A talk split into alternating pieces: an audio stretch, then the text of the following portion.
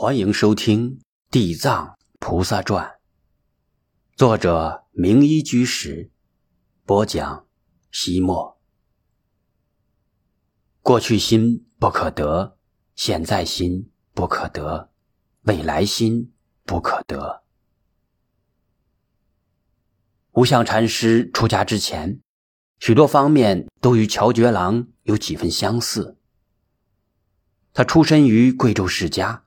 乃王祖近属，也参加了花郎道，并脱颖而出，成为中央花郎，可谓少年得志，春风得意，前程似锦。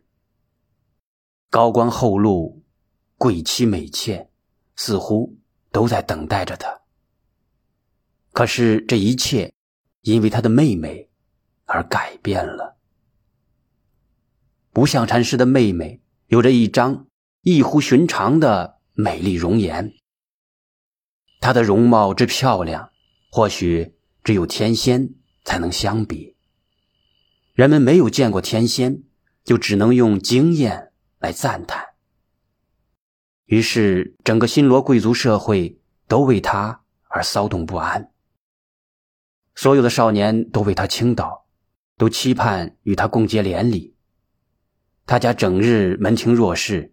车如流水，马若游龙，来来往往的都是求亲的人们，但是他却一个都看不上，或者说，他根本看都不看。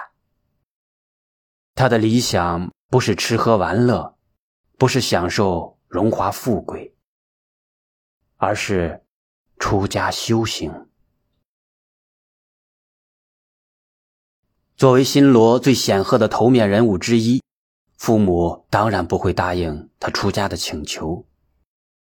一个弱女子在这种情况下，一般只能以自己的生命来抗争，自尽，放弃生命，让一朵鲜花，让一朵鲜花在无声的叹息中随风逝去。可是佛教戒律。禁止自杀，自杀是懦弱的表现，是对宝贵生命的践踏。放弃生命，也意味着放弃修行，放弃灵性回归的机会。因此，他做出了一个更加艰难的选择。那些前来婚聘的人，不是都看中了他如花似玉的容貌吗？于是。在洒下一串晶莹的泪珠之后，他毫不犹豫的拿起锋利的快刀，从容的对着镜子一下又一下的划向自己娇嫩的脸庞。古往今来，世界上所有女人都梦寐以求的花容月貌，彻底毁在了锋利的刀下。曾经最美丽的容颜变得狰狞恐怖。丑陋不堪，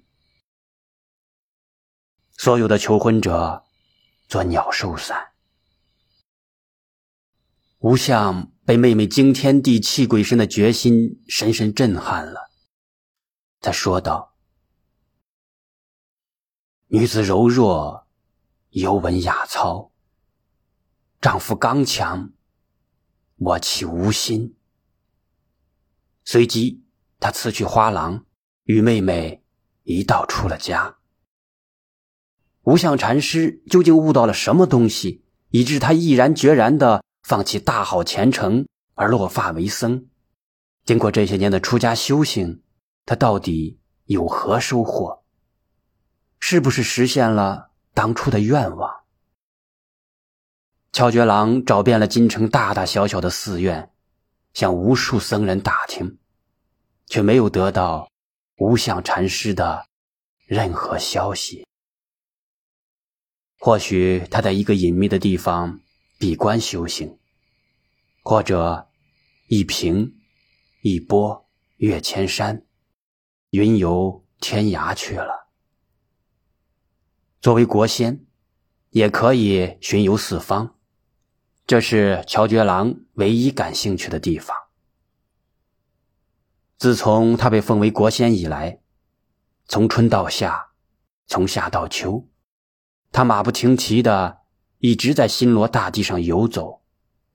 然而，就是悠悠山水，他也不再是为了锻炼意志、陶冶情操，而是为了找寻一座山，那座在他梦中出现过两次的大山。根据他在圣猪郎过世前所做的梦，他固执的认为，找到那座山，或许就能与好友相见，哪怕是在梦中相见。在半年多的时间里，他几乎走遍了新罗中南部所有的名山大川，却没有发现与梦境相似的山。于是他把目光转向遥远寒冷的北方。盯上了与佛教颇有渊源的金刚山。金刚山位于新罗关东淮阳府，乃全国第一名山。全山分内金刚、外金刚两部分，一万二千峰，皆由白石构成。因受风雨侵蚀，峰峦极为险峻。河水所到之处，即成飞泉湍流。岩白水清，枫叶为彩，风景之美，堪为海东之最。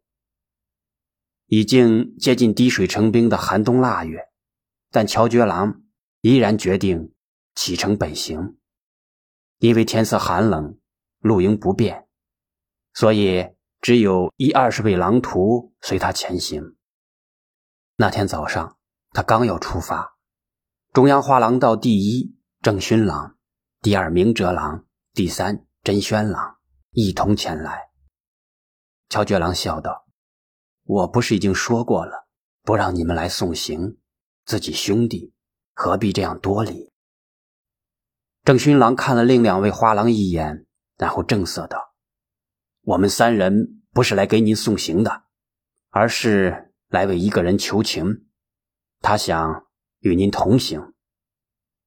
哈，哪个大人有这样大的面子，竟然可以劳动中央画廊道的所有画廊？您明知故问，自然是我们的妹妹甄姬。乔觉郎一时无言了。自从与父亲在临海殿谈话之后。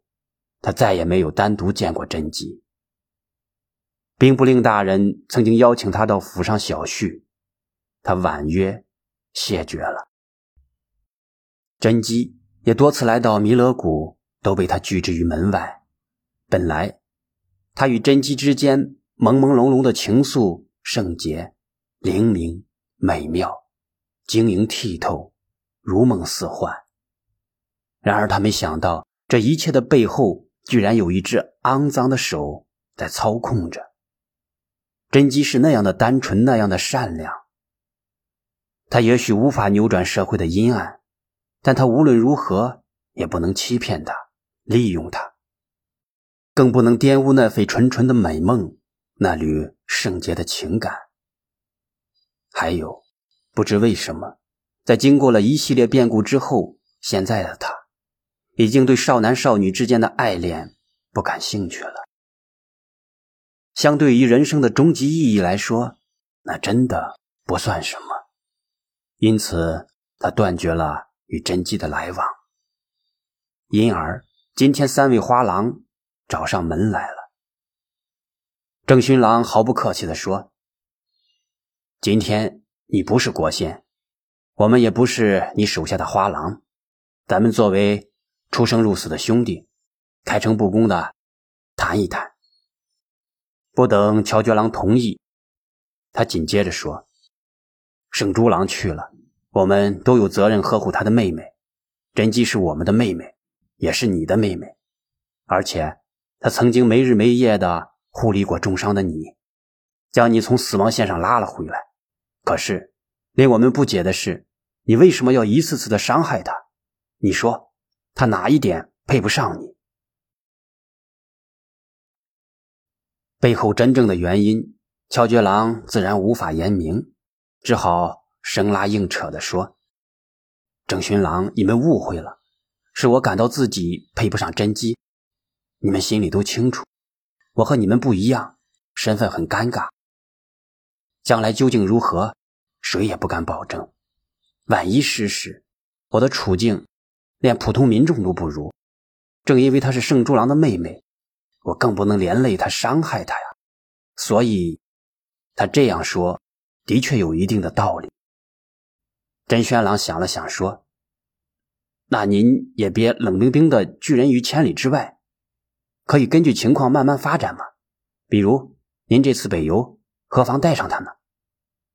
乔觉郎勉强一笑，说道：“我们虽然把她当成自己的亲人，自己的亲妹妹，但她毕竟是个大姑娘，整天和我们这些小伙子厮混在一起，会对她有影响的。”甄轩郎说：“人家甄姬早就想到了，为了避嫌，他这次找了七八个姑娘作伴。”这，乔觉郎落一沉吟，接着说：“这就更不成了。你们想，现在是冬季，又是去更寒冷的北方，这些贵族小姐们如何在冰天雪地中露营呢？再说，关东一带一直不太平安。”游牧民族的飞骑经常深入境内抢掠，万一……乔觉郎总算找到了一个最好的婉拒真迹的借口。的确，北方原属于高句丽，新罗统一后，经常有小股的反叛势力活动，再加上神出鬼没的游牧民族，防不胜防，的确比较危险。关东金刚山有四个名字：冬天称接谷。夏季名蓬莱，秋日为风月，春天则是金刚。它之所以被称为金刚山，是因为这座山与佛教渊源甚深。自古以来，朝鲜僧人多入此山建安修行，虽成为佛教圣地，被尊为灵山。新罗法兴王元年。高僧真表在金刚山创建长安寺，是为本山造寺之始。此后建立佛寺蔚然成风，金刚山大小丛林星罗棋布。不一日，乔杰郎一行来到金刚山下，在山南的梁安寺休整一夜之后，第二天一大早，他们开始攀登这座。海东第一名山。